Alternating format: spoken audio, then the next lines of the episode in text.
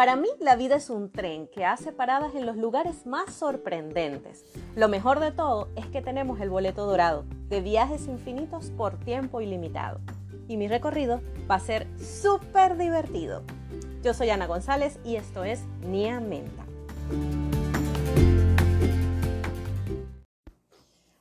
Hola pequeños, hoy estamos de vuelta aquí con nuestro episodio número uno de la segunda temporada. Y estoy súper emocionada porque este episodio es muy chévere. Quiero llenarlos de buena vibra, de buenos pensamientos y decirles cómo podemos hacer para que esos pensamientos actúen a nuestro favor. Nuestro episodio de hoy se llama Querido Universo. ¿Sientes que deseas cosas y nunca se te cumplen. Pues a mí me ha pasado. Hace muchos años yo pedía y pedía y pedía. De hecho, tenía un texto que colocaba en un lugar visible y todas las mañanas eh, repetía el mismo texto. Y pues no es que las cosas no se me dieran, ¿no? Se me daban algunas cosas, pero no se daba lo que yo pronunciaba en el papel, era lo que yo le estaba pidiendo al universo, era lo que yo estaba anhelando, pero no estaba respondiendo eh, el, entorno o, la energía no estaba respondiendo adecuadamente. ¿Por qué? Porque estaba mal redactado. Entonces hay que pensar primero en cómo le pedimos al universo. Un ejemplo sería, si yo le pido al universo, me gustaría tener algún día una casa grande. Me gustaría tener algún día una casa grande es una frase que estamos pronunciando en futuro. Entonces, si mañana la vuelvo a repetir y digo, me gustaría tener algún día una casa grande, va a seguir siendo futuro. Ya pasó un día, puede pasar un mes, un año, incluso décadas. Y si yo sigo diciendo, voy a tener una casa grande algún día, jamás dejará de ser futuro por lo tanto no vas a poder tocarlo, no vas a poder disfrutarlo en el presente. Entonces, ¿cómo deberíamos pedir al universo? Deberíamos pedir al universo en tiempo presente, porque es el único tiempo que realmente existe. El pasado ya pasó y no lo podemos recuperar. El futuro está por venir, pero el presente es el único que existe en este momento ahora. Y cuando pasemos al día de mañana, será el presente de ese día. Por lo tanto, las frases deberíamos repetirlas en presente. Parece lógico, parece algo sencillo, algo simple, un pequeño detalle, pero mi texto estaba redactado en futuro completamente. De hecho, esa era una época en la que yo estaba obsesionada con el futuro. Voy a hacer esto, voy a hacer esto, voy a hacer esto, y eran planes y planes y planes, pero no había hechos. Entonces, así mismo nos puede estar sucediendo al resto estamos pidiendo al universo cosas en futuro. Entonces, por supuesto, el universo responde, claro que sí, te lo daré en el futuro. Pero el futuro nunca llega, porque como no lo decimos en presente, no lo podemos tocar, no puede llegar a nosotros, a nuestras manos. Entonces, ¿cómo sería esa frase que les di de ejemplo redactada en presente? La frase era, algún día voy a tener una casa muy grande.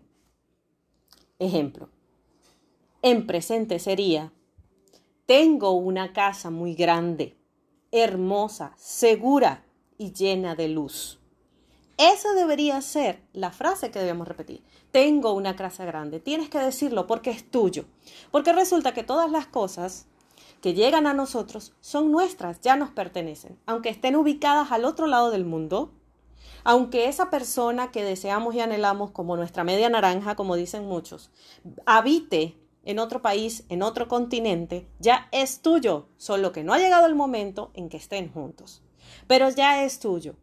Porque si es tu alma gemela y creen en eso, entonces se supone que te pertenece y tú le perteneces a esa persona. Entonces, si vamos a pedir algo como una pareja ideal, no debería ser, quisiera tener un hombre eh, este, eh, joven, feliz, que me proteja y me ame quisiera tener. Sigue siendo futuro. Pero si yo digo, tengo a mi lado un hombre joven que me protege, me da seguridad, me ama y yo lo amo también. Eso debería funcionar mejor porque lo estamos viviendo, lo hacemos nuestro. ¿No les ha pasado que de repente están conversando con alguien y siempre comentan sobre esa persona que se la pasa diciendo, todo el mundo dice que es un mentiroso, él dice que tiene esto, él dice que tiene lo otro? Casualmente hay una anécdota, este, en estos días estaba conversando con mi esposo y estábamos hablando de un muchacho que él conocía, que el muchacho este, estudiaba fotografía, pero era pésimo fotógrafo años atrás, pésimo. Tan terrible que las fotos eran muy malas, mal iluminadas, desenfocadas, toda una locura. Pero él siempre estaba hablando de la fotografía, él siempre estaba hablando de la luz, de cómo se medía, de cómo se... Claro, no había dominado la fotografía, pero él estaba obsesionado con ser un fotógrafo. Él estaba obsesionado con hacer buenas fotos. Y siempre, siempre hablaba, era en presente. El muchacho decía, no, no, no, es que tomé unas fotos espectaculares, arrechísimas, tienes que ver la pana. Entonces, si tomó unas fotos espectaculares y la gente ve la foto y decía, ya va, esto no es tan espectacular. O sea, sí, ok, hubiera sido una buena toma, pero tiene mala luz, no sé qué. Pero captó un momento ideal. Entonces, para él, era una fotografía espectacular. ¿Por qué era una fotografía espectacular? Porque él captó el momento que quería captar. Y en ese momento, de acuerdo a sus habilidades, para él era una fotografía perfecta. Pero si él seguía repitiendo eso constantemente, entonces, eh, claro, el resto de las personas podría preferirlo como que, percibirlo, perdón, como que es una persona este, echona, mentirosa, mitómana, qué sé yo. Pero realmente lo que estaba sucediendo es que su percepción del trabajo que estaba haciendo era agradable, era, era satisfactorio para él. Sin embargo, siempre decía, no, bueno, pero voy a hacer otro curso, voy a seguir mejorando, tal. ¿Ves? O sea, pero se lo proponía y lo hacía. Pero lo importante de todo el asunto es que él siempre se describía como el mejor fotógrafo de deportes. Y de hecho, actualmente él ha avanzado muchísimo. Vive en otro país y toma fotografías de surfista. Imagínense lo cuán difícil es tomar fotografías de objetos fijos. Imagínense que él dominó tomar fotografías de personas surfeando en movimiento, con el agua ahí, que también está en movimiento. Son muchas cosas en juego. Y el muchacho es excelente. En la actualidad es un excelente fotógrafo, hace unas tomas maravillosas y fotografía deportistas de alto nivel. ¿Qué quiero decir con esto? Este cuento es porque quiero que entiendan que realmente si hacemos afirmaciones en presente y pedimos al universo cómo deben ser las cosas, así mismo nos van a llegar. ¿Ok? Ya he hablado de estos temas en el, pasado, pero estoy convencida de ello. Y estoy convencida de ello porque las cosas a mí se me han dado como las he pedido. Y algunas de las cosas no las quería así realmente, pero como las pedí de esa forma, así llegaron. Y estuve satisfecha, pero como a medias. Entonces, ¿qué es lo que quiero decirles? Cambiemos nuestra forma de pedir las cosas y no temamos a pedirlas. No temamos pedirlas, ¿ok? Eh, no, no, no, no voy a pedir dinero porque eso es muy superficial. No, no, no. Vivimos en un mundo material, podemos pedir dinero. Eso no es ningún problema. O sea, lo importante del asunto es hacer las cosas con un bien que hagan bien a ti, a tu familia, a tu vida, sin hacer daño a otros. Eso es lo único, lo única, la única condición que tiene el universo para nosotros. Pero debemos pedirla en presente. ¿Ok? Pero ¿qué hacemos para ayudar al universo? Porque está bien, nosotros pedimos, pero no me voy a sentar en una silla a esperar a que me caiga del cielo, ¿no? Obviamente. Tenemos que apoyar al universo. Tenemos que fijarnos metas y objetivos para hacerlo realidad.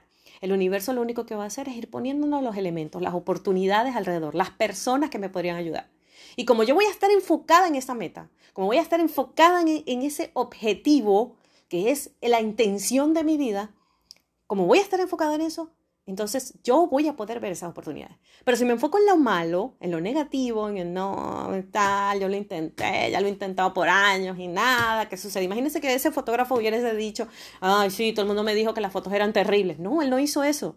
Él no se sentó a llorar porque todo el mundo le decía que eran horribles. No, él hizo que, lo, que sus palabras fueran ciertas. Se convirtió en un excelente fotógrafo. Siguió trabajando, siguió estudiando, siguió practicando y tomando fotografías, que era lo más importante potenciando su talento, para que esas palabras que había dicho años atrás se hiciesen realidad. Entonces no se trata únicamente de pedir, se trata de pedir y accionar. ¿Ok? Muy, muy importante, accionar. Entonces si nos enfocamos y en nuestra mente solamente está eso que quiero, que deseo, que lo deseo en presente, ¿ok? Que lo vivo como si fuera ya propio, ¿no? Como aquellas personas que hacen dieta, soy delgada, sí, soy delgada, pero se ven en el espejo y a cada rato, ay, no, no, no, todavía me faltan como 20 kilos, no. No es pensar me falta como 20 kilos, sino bajé dos. ¡Wow! Tengo que bajar 15 kilos, pero bajé dos. Ya avancé. Y se me ve muy bien, ¿ok? Pensar el otro lado de la historia, no el lado feo de la historia. Y además de pensarlo, accionar. Porque si te vas a quejar todos los días porque estás gorda y no bajaste los kilos, no sigas comiendo donas, no sigas comiendo pequeños. ¿Ok? Podemos comer sabroso y saludable al mismo tiempo. Lo que quiero decir con todo esto es que ya van dos cosas que debemos hacer. Uno, cambiar la forma en que pedimos las cosas, que sean positivas y en presente. Y segundo, accionar. Ayudar al universo a que nuestros deseos se cumplan. ¿Ok? Entonces, en total, ¿cómo vamos a pedir las cosas? Vamos a pedir las cosas con emoción. No solamente voy a pensar en que quiero un carro nuevo, o no solamente voy a pensar en que quiero graduarme de esa carrera que me ha costado tanto, sino que voy a pensar en cómo me sentiré cuando lo obtenga. Tengo que sentir la emoción de, de ese momento. ¿Qué quiere decir que pidamos con, sintiendo la emoción? Quiere decir que cuando yo diga, tengo una casa grande, segura y llena de luz, estoy sintiendo realmente esa casa a mi alrededor. Estoy sentada en esa terraza maravillosa que deseo con tanta fuerza, viendo el cielo azul, tomándome una copa de vino deliciosa de una cosecha de hace más de 20 años eso, eso es lo que debemos. Sentir ese deseo como si ya lo estuviésemos viviendo. Es estrictamente necesario eso. Recuerdo que vi un documental sobre una fotógrafa este, en donde la, la, fotógrafa hablaba de que en algún momento de su vida se había cortado su creatividad ¿no? y se había quedado como bloqueada. Ella tomaba fotografías de retratos, pero retratos de personas que encontraba en su entorno o en sus viajes. Pero eran fotografías bastante, bastante fuertes, de emociones fuertes, tristes, eh, eh, molestas, ¿no? Tenían mucho, mucha, mucha, mucho sentimiento negativo. Entonces un día, conversando con un colega, el colega le, le dijo, ella le, le comentó su bloqueo. Y el colega le dio un consejo, le dijo, ¿qué quieres tú? ¿Qué persigues tú? Con la fotografía. Me dijo, bueno, yo quiero captar la esencia del ser humano. Quiero captar su, su, sus emociones más profundas. Quiero, quiero hacer retratos únicamente. Entonces, él le dijo, entonces toma fotografías de lo que quieres. Entonces ella cayó así como que lo que le pasaba era que en realidad estaba tomando fotografías para el público, ¿no? Lo que los demás querían. Se le dijo, ¿por qué no fotografías lo que tú más quieres? En ese tiempo ella era, o sea, se había vuelto como algo famosa en su localidad, pero no cobraba mucho por el trabajo que hacía porque era más que todo un hobby, ¿no? Eh, era como un pasatiempo que, que le atraía mucho, pero algunas personas le pagaban para que le hicieran su retrato. Pero ella comenzó a fotografiar a la gente, ¿no? Pero le ponía condiciones, mira, eh, quiero fotografiar. Entonces la familia le pidió una fotografía, entonces bueno, sí, vamos a hacer una fotografía de tu familia, se sientan aquí en esta, en esta área, pero eso sí, quiero, quiero que hablen, conversen sobre, sobre algo este, divertido que les haya sucedido. Ellos comienzan a conversar y ella tomaba fotografías en ese momento. No era nada posado, sino que ellos conversaran. Y eran fotografías tan hermosas que realmente estaban captando la esencia del momento. Era como si las personas estuvieran reviviendo esos recuerdos y estuvieran sintiendo en ese momento lo que e, e, ese, ese momento de felicidad que habían tenido eh, juntos. Entonces, ¿qué me queda de esta experiencia? Eh, si yo dibujo, si yo ilustro, eh, ilustro cosas para, para apoyar, para ayudar, para transmitir mensajes, pero también ilustro lo que yo quiero, lo que yo deseo. Entonces, si a ustedes les gusta dibujar, o les gusta escribir, o fotografiar, o, o les gusta eh, armar cosas manuales, con, hacer manualidades, háganlo pero háganlo poniéndole un poquito de eso que ustedes quieren, ¿no?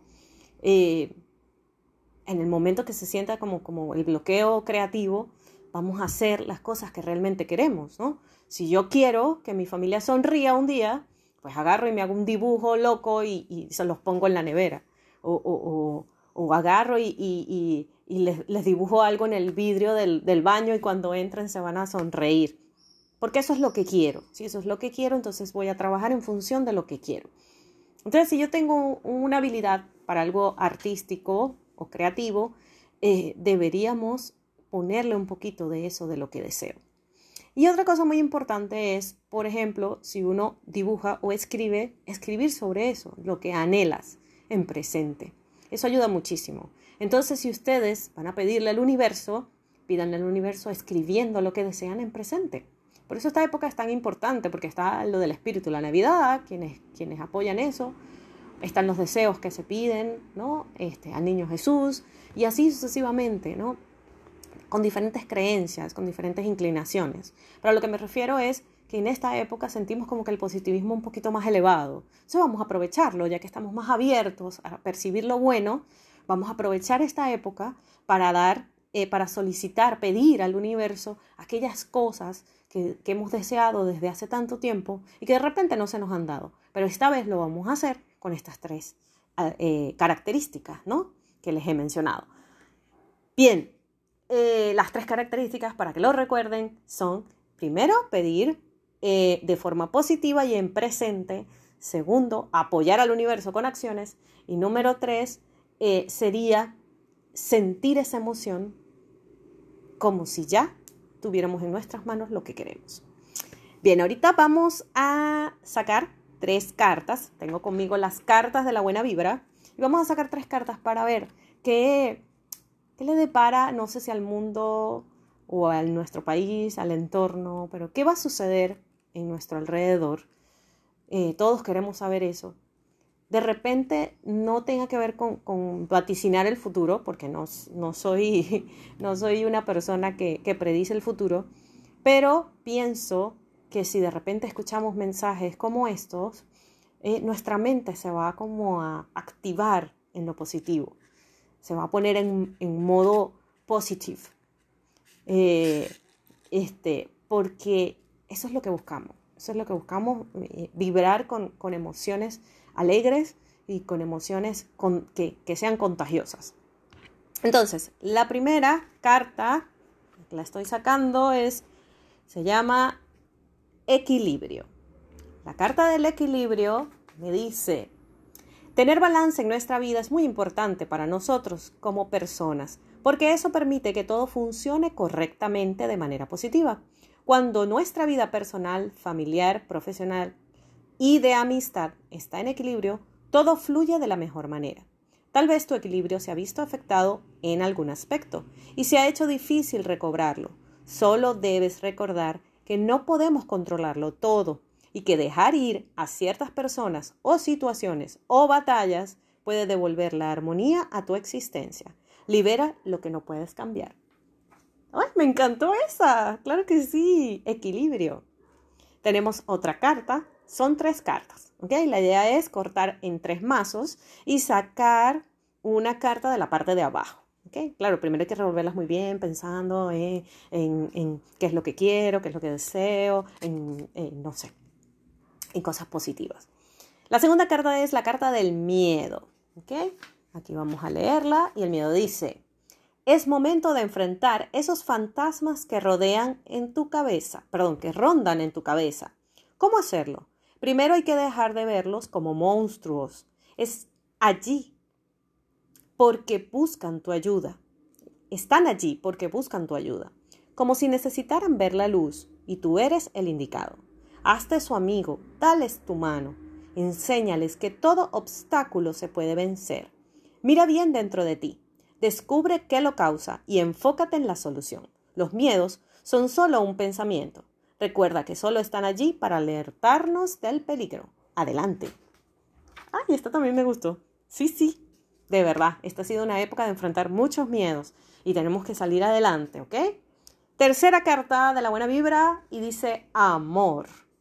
A tu alrededor hay una cantidad inmensurable de amor. Todo gesto, acción o palabra que reconforte tu alma es amor. Lo importante es darle la bienvenida como es debido y devolverlo de la mejor manera, con un abrazo, con un beso, con un favor, con ayuda, con apoyo o con la simple compañía. Entre más demos amor, con más fuerza estará presente en nuestras vidas. Recuérdalo y haz que otros se enteren. Me encantó. Están demasiado chéveres las tres cartas para nuestro futuro o para nuestro entorno del, presente futuro que tenemos ya cercano con el nuevo año.